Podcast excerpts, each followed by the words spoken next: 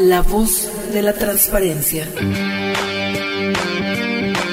Un espacio producido por el Instituto Zacatecano de Transparencia, Acceso a la Información y Protección de Datos Personales, para dar a conocer y promover la cultura de la transparencia, la rendición de cuentas y el derecho a la información donde nuestra principal herramienta será la información pública y la protección de los datos personales. Comencemos.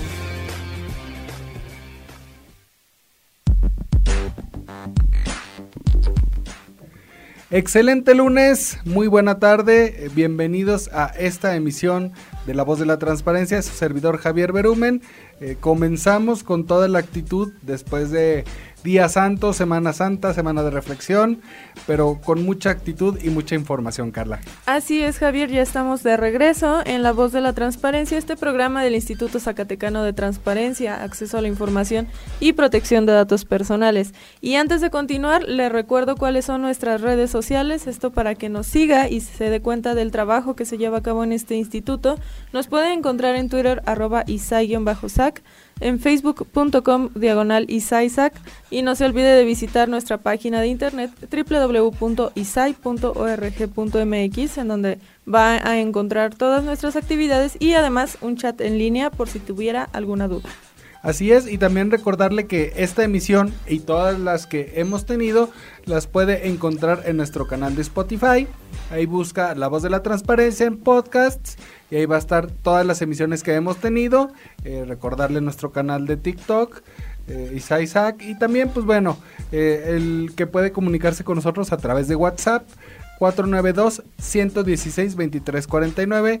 Cualquier duda, comentario, sugerencia o, por qué no, algún saludo, estamos aquí a la orden. Y pues bien, Carla, comenzando porque hoy tenemos, para variar, invitado. Así es, tenemos a una de las personas que nos puede dar una mayor perspectiva sobre lo que es el Instituto Zacatecano de Transparencia. Tenemos con nosotros a Maribel Parga Ramos, Unidad de Transparencia del ISAI. Muy buenas tardes. Hola, buenas tardes. Buenas tardes, Carlita, Javi. Gracias por la invitación.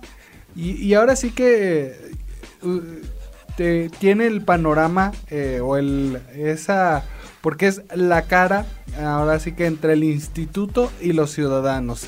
Usted es quien ayuda a los ciudadanos a que puedan obtener eh, información del ISAI o de otros sujetos obligados.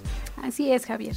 Tenemos la fortuna, tenemos la fortuna, te digo la fortuna porque es... Um, es un lado tan humano de poder nosotros socializar en, el tipo de, información, en poder ayudarles, en poder no nada más, como se ha comentado muchas veces, de que no nada más sea aquella persona que se interesa del, sueldo del servidor público o otra información eh, de, que se está llevando a cabo dentro de una oficina, ¿no? Sino el saber que puede ir más allá, que podemos ayudarlos a encontrar información que les va a ser útil a ellos en en lo personal, en lo familiar, eh, como lo hemos visto este, en nuestro informe, en un último informe, Javier, Carlita, eh, pudimos ver esas historias de éxito y, esa es una parte tan importante eh, y una función que viene establecida en, en, el marco normativo, en la ley de transparencia para todas las unidades de transparencia, que es orientar a los particulares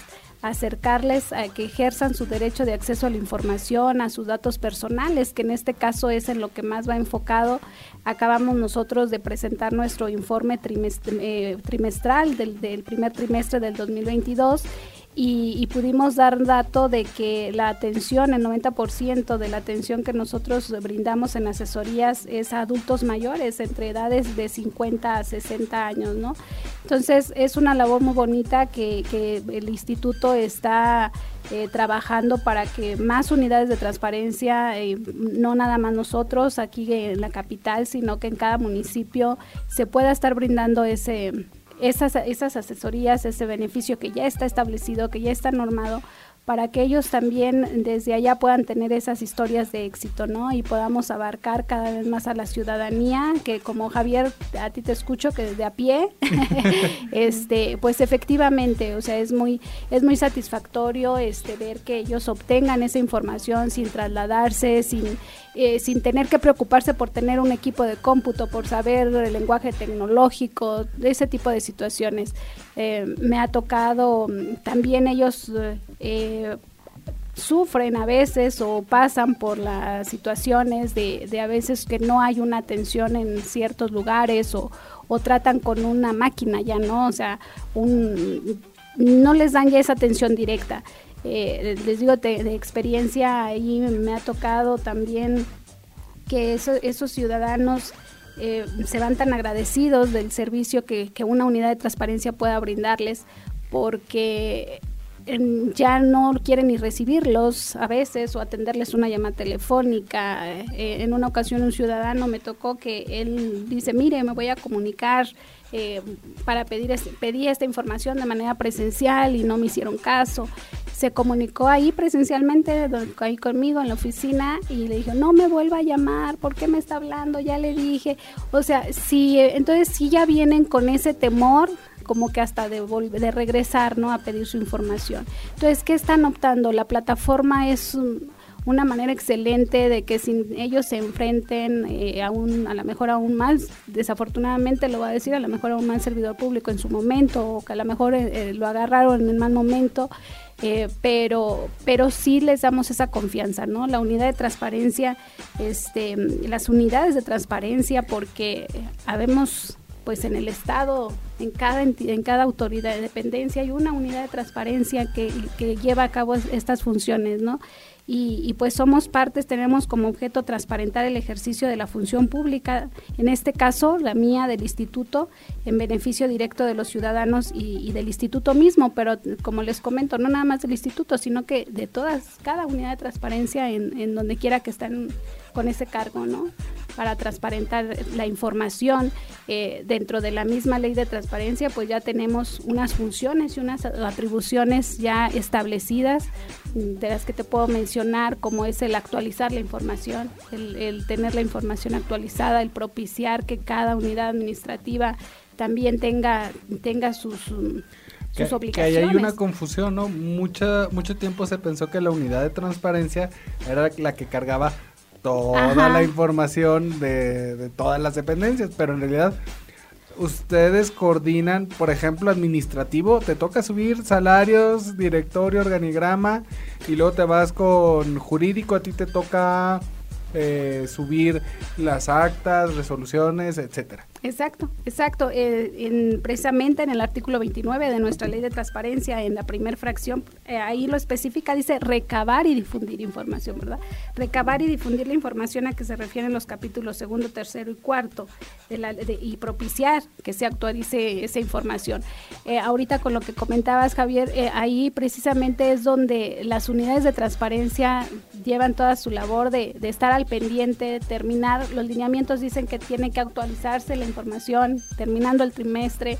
Entonces, pero si ellos tienen sus actividades y aunque lo sepan, pero sí tiene que haber un procedimiento, ¿no? Entonces sí tienes que decirles, ¿sabes qué? Ya tienes que subir tu información para que después tú también, comunidad de transparencia, eh, tenemos que revisar que se haya hecho y que se haya cumplido con los criterios, con los criterios establecidos en los lineamientos y que ya se tienen. Entonces, sí es una labor, hay, hay habrá dependencias, habrá este sujetos obligados más pequeños que dentro de su estructura orgánica pues no tengan a lo mejor muchas áreas, pero hay otras que sí son más complejas, entonces es un mundo de información y sí hay que estar este pues en esa eh, búsqueda, ¿no? Como dice, esa recabación de información para estar en cumplimiento y nosotros pues como sujeto obligado también tenemos que estar en ese cumplimiento. Pues ahora sí que, como usted lo mencionaba, un mundo de información y además las unidades de transparencia pues saben navegarlo porque como lo, lo comentaba, los ciudadanos, y en esto quisiera hacer énfasis, las personas que, vamos, no están muy familiarizadas ya sea con su derecho de acceso a la información o con la Plataforma Nacional de Transparencia, pueden acudir con una unidad de transparencia, digamos, ahora sí que si, si tenemos una en un municipio, eh, pueden acudir con esa unidad de transparencia para que se les asesore. Y esta, estas personas, estos ciudadanos a los que, pues sí, se les denomina que ciudadano de a pie o, la persona que no utiliza tanto directamente la computadora, ¿qué, ¿qué tipo de información es la que más busca? Porque hemos visto casos de éxito, pero todos, bueno, tienen alguna coincidencia. Sí, exacto, exacto. Este, hemos siempre manejado que siempre ha permeado y sigue, la verdad, hasta la fecha el expediente médico el expediente médico. Mm, ¿Por qué? Porque se, se suscitan muchas situaciones de fallecimiento de personas, de para seguros de vida. Entonces, casi todo ese tipo de trámites siempre es el expediente médico para el familiar, para el beneficiario. Y, la institución, lo que es el Instituto Mexicano de Seguro Social, ellos ya no entregan información más de que a través de que, que todos lo soliciten a través de la plataforma. Entonces, eso también nos ayuda, eso también nos ayuda a que también eh, puedan conocer, puedan acudir, puedan buscar a través de la plataforma y, hay otras dependencias este, también que canalizan, dicen, es que es a través de la plataforma. Entonces ahí es donde ellos dicen, ¿qué es plataforma, no? De, de, qué estamos hablando. Y, em, empieza tanto la búsqueda en ellos, afortunadamente el instituto es uno de los organismos que, bueno, las redes sociales han servido de mucho. Y, y, eso pues también nos ha ayudado mucho, ¿no? Pero también fíjate que dentro de las unidades de transparencia lo que deseamos ahorita es también dar confianza, dar confianza a, los ciudadanos. Entonces, ellos se sienten, aunque nosotros no somos los que tenemos la información, pero sí sienten que hay alguien que está ayudándoles, está ahí como respaldándoles. aunque nos, nosotros no figuremos en la solicitud del ciudadano, eh, pero sí en la elaboración, ellos ya, ya desde ahí, desde ahí ya ellos ya sienten que ya alguien me, está, estamos tocando puertas a la información que yo quiero, ¿no? Ya está llegando mi solicitud, mi planteamiento a, a lo que estoy. Ahora también pues les damos el seguimiento al, al monitoreo al monitoreo este, de, la, de esa solicitud. La solicitud se presenta, pero sin embargo, pues los sujetos obligados se le genera un folio en automático a través de la plataforma, pero sí hay que estar monitoreando.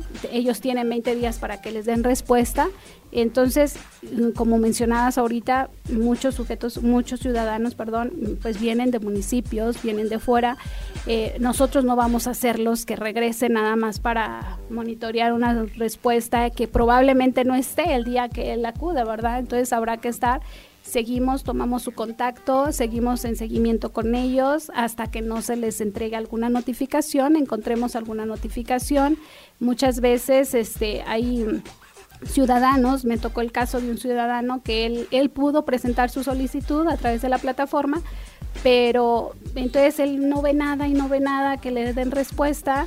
Eh, el, el sujeto obligado y acude con nosotros y dices que no me dan respuesta. Cuando yo le reviso su acuse, pues la había planteado pues, erróneamente al sector salud, servicios de salud, cuando era el Instituto Mexicano de Seguro Social. Entonces, pues nunca le iba a llegar también su... Y aquí también, incluso también dar seguimiento a, a inconformidades, Exacto, de revisión. Sí, sí, hemos tenido también esa situación de que ellos, este, eh, eso también pasa, de que ellos nos dicen, les apoyamos en la redacción, en la redacción para que pidan su información, en, en adjuntarles todos los documentos que consideramos puedan ser necesarios para que ya no les requieran y eso no prolongue una todavía el tiempo de respuesta y, ya ellos ya no se considere como ambigua, vamos. Entonces, este sí tratamos de que evitarles, o sea, que en la medida de lo posible que vaya una una, una solicitud pues lo más completa posible. Eh, igual muchas de las veces se hace a, a nivel federal. La mayoría de las solicitudes, déjenme decirles que casi no son locales que nosotros nos ha tocado es, todas son federales. Sin embargo, no por ser federales dejamos de, decirles, no, ¿sabes qué? Pues es el INAI, ¿no? O canalizarte al contacto del INAI. O sea, podemos a través de la plataforma, eh, tenemos ahí a todos los sujetos obligados de la federación, entonces pues les generamos su solicitud y muchas de las veces ellos, eh, para que no les hagan este, les, eh, hagan llegar la información a, allá a la federación o al Estado de México o en otra entidad, desde ahí les mencionamos que se las hagan llegar a su domicilio, a un correo electrónico, eh, por correo certificado, o sea, que usen todos los medios electrónicos y todos los medios que marca la, este, la ley de transparencia para que puedan ellos lo menos que puedan moverse, lo menos que les pueda generar un gasto. El día de hoy, precisamente, este, me gustaría comentárselos, eh, eh, me habló un ciudadano muy contento eh, porque ellos habían estado, tenían contratado un despacho para un caso de un juicio que tienen. Sin embargo, entraron en conflicto ahí con el, con el despacho particular que no les daba la información y ellos querían saber la información, o sea, cómo iba su situación y no les daba el despacho. generamos su solicitud, pero al tribunal, a lo federal, pedimos que le, dijeran en, dónde estaba, qué carpeta, todo, y le dieron la respuesta. Entonces él está súper feliz porque dice, ¿cómo?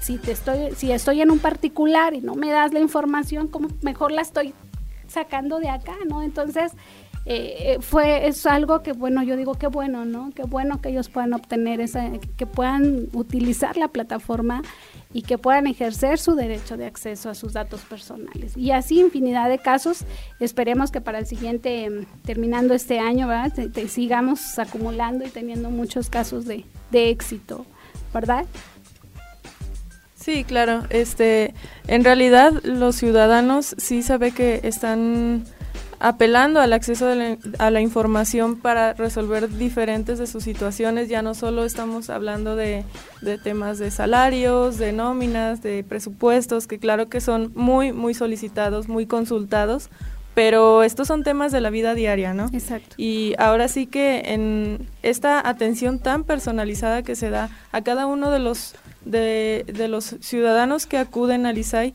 más o menos, por, por decirlo en una semana, ¿cuántos casos recibe de ciudadanos que, que, requieren alguna asesoría? En la semana hemos llegado hasta 12 asesorías. Lo máximo puede ser que hemos llegado a 12 asesorías este, que tenemos en el transcurso de la semana, eh, hablándote de manera presencial, eh, pero puede haber también vía telefónica, WhatsApp.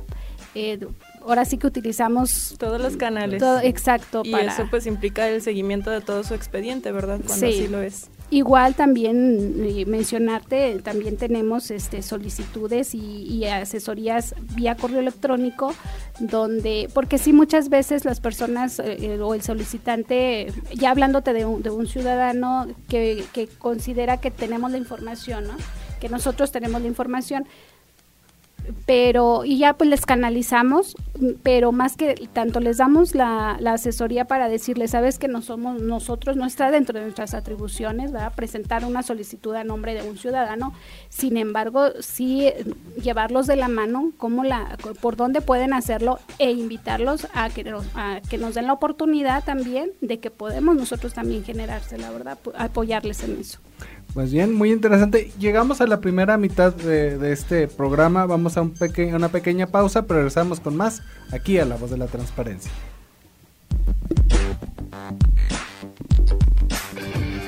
En un momento regresamos a La Voz de la Transparencia.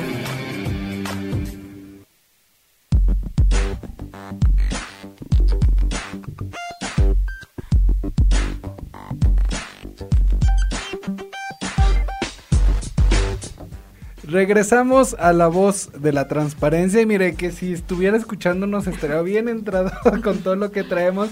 Y es que estamos platicando, eh, Maribel, cuéntenos cómo este tipo de personas que no suelen ser muy asiduas al internet, eh, este, personas que ya son mayores, que quizás no consumen tantas redes sociales, van a dar con el ISAI? ¿Cómo conocen al instituto? ¿Cómo usted detecta que saben que pueden obtener información pública?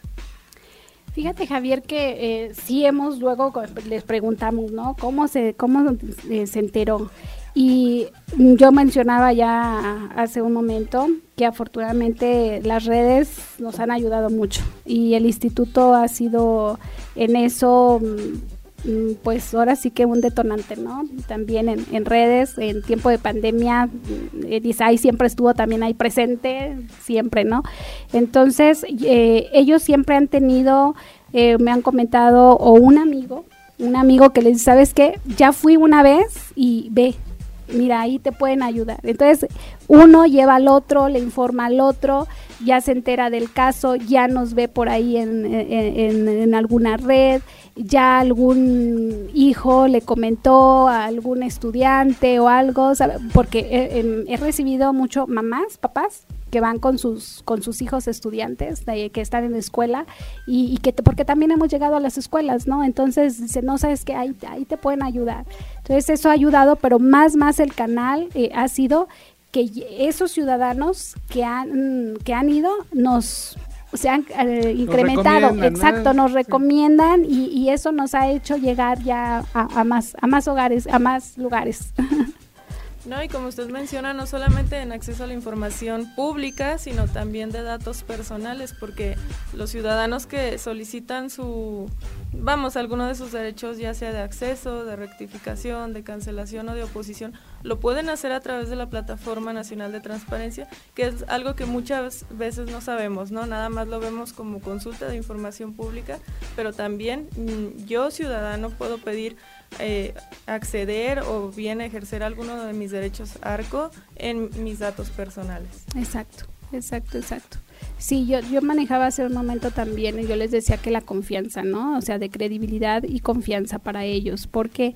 Porque te digo, aunque no tengamos, aunque nosotros no figuremos para en ese, no estamos todavía, hasta que no pasa un recurso de revisión o una o inconformidad, pues entonces sí, ¿no? Y siempre cuando sea de aquí del Estado, de, de la entidad pero mientras es la solicitud, eh, eh, son ellos nada más, o sea, es su solicitud que están y que nosotros estamos apoyando. Pero ya desde ahí ellos ya sienten ese respaldo, ya desde ahí ellos sienten esa seguridad y esa confianza de que eh, de que ya nos están apoyando, de que ya nos están escuchando. Y, ahí es, digo, sin demeritar su trabajo, Maribel, también reconocer que todas las unidades de transparencia del Estado pueden hacer esta misma función. Es decir, incluso alguna unidad de transparencia en Aposol, en Apulco, en Concha del Oro, puede ayudar a algún ciudadano allá a preguntarle al ISAI o a preguntarle al INAI. Es decir, no es imperativo de la unidad de transparencia del, instituto, y que es una labor muy loable y muy noble porque a fin de cuentas es buscar la forma de que los ciudadanos puedan obtener más derechos o mejoren su calidad de vida. Sí, exacto, ¿no? Y, y, si te das cuenta, Javier, Carlita, este, el instituto, los comisionados, eh, ellos están eh, enfocados en eso y en capacitaciones y todo para que eh, los, las unidades de transparencia puedan brindar también este, este servicio, ¿no? ese beneficio que aparte pues está ahí, está en la ley, o sea, orientar a los particulares, asesorarlos, ¿no? Entonces, y, y, aparte, pues hemos visto que también hay mucha disponibilidad, ¿verdad? Por parte de ellos. A lo mejor también la ciudadanía, de, eh, quiero pensar que no los a ellos los ubica nada más como que el funcionario o el servidor público que, está en la dependencia. Ajá, exacto y a nosotros por estar también pues en la capital verdad y es el instituto pues a lo mejor dicen allá es donde sí pero sin embargo este pues es, algo que ellos pueden recibir desde las desde su lugar de donde están radicando no y al final esto viene a ser justo lo que el ISAI pretende que es ser un puente para que a los ciudadanos se les respete su derecho y esto les ayude a acceder a más, ¿no? A través de las unidades de transparencia, claro. Sí, sí, sí. Y, reconocer, digo, los comisionados siempre han reconocido el, trabajo de las unidades de transparencia. Sí, así es. Y pues bueno, aprovechamos este espacio para, para reconocerlo porque a fin de cuentas es una labor muy noble, insisto, son la, el enlace entre ciudadanos y, y las instituciones públicas eh, y que bueno, pues sí, esperamos sigan en, ese tenor de, sobre todo que cada vez reciban más apoyo, que cada vez eh, puedan ejercer mejor su trabajo y que, y den mejores resultados. Sí, así es, porque fíjate Javier, es, cierto, ellos también tienen, este, yo, yo soy una afortunada, pero eh, ellos también tienen esas situaciones con sus titulares, con sus áreas que muchas veces pues por X situación, por falta de recursos, lo que sea, eh, o de disponibilidad de la gente, no les entrega la información, pasan por ciertas situaciones, ¿no? Para cumplir, tienen que... ¿Y cuánto tiempo no hubo? Digo, esto ha cambiado paulatinamente, pero ¿cuánto tiempo no hubo unidades de transparencia que eran unidades de transparencia este, de comunicación social o que eran unidades de transparencia aparte administrativo y aparte de archivos y aparte contador? Pues ¿A qué, ¿A qué hora, no? Sí, yo recuerdo mucho, este, y a lo mejor ustedes también no me dejarán mentir, yo recuerdo en una reunión de unidades de transparencia ya años atrás, eh, decía, pues es que me mandaron al rastro, creo, de la oficina, o me mandaron al mercado, no sé dónde tenía, ¿no? Obviamente, pues eso ya afortunadamente ha avanzado mucho, eh, y pero mucho, mucho ha tenido que ver eh, los comisionados en el instituto para, para darles ese lugar, ¿no? Para reconocer el trabajo de, las unidades de transparencia, ese apoyo que se les ha, brindado y, digo, bueno, pues les digo, yo soy una afortunada porque estoy ahí, ¿no? Este, de, de, que podemos, puedo ver ese apoyo, ¿no? No, y porque se, se ve, digo, no, no por echar porras, pero se ve que disfruta su trabajo.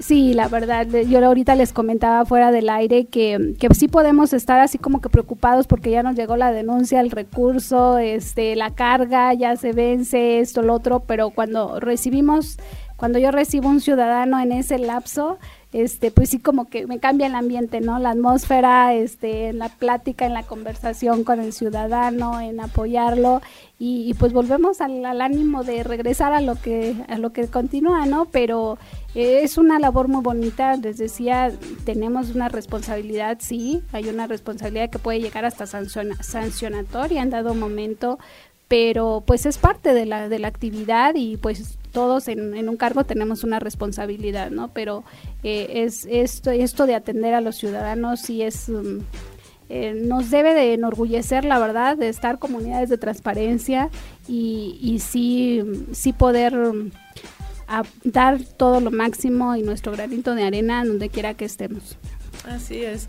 Pues ahora sí que un gran gusto platicar con usted el día de hoy, Maribel, Unidad de Transparencia del ISAI y además este pues ahora sí que explorar todo este este mundo de los casos de éxito en ciudadanos que solicitan información para su vida cotidiana, para sus trámites, para cubrir alguna necesidad ahora sí que de tipo laboral, médico. Entonces ha sido un gusto conocer y sin duda yo creo que la estaremos invitando muchísimas más veces por aquí en este espacio. Nosotros el día de hoy ya terminamos con esta emisión de La Voz de la Transparencia, pero le invitamos a que siga eh, las actividades del ISAI día con día en nuestras redes sociales.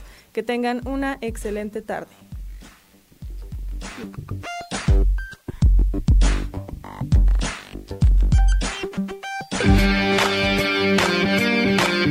La voz de la transparencia termina su emisión de hoy. Recuerda hacer valer tu derecho a la información. Nosotros te asesoramos. Sigue nuestras actividades en Facebook, Twitter y por supuesto la próxima semana en otra emisión de La voz de la transparencia. Esta fue una producción del Instituto Zacatecano de Transparencia, Acceso a la Información y Protección de Datos Personales.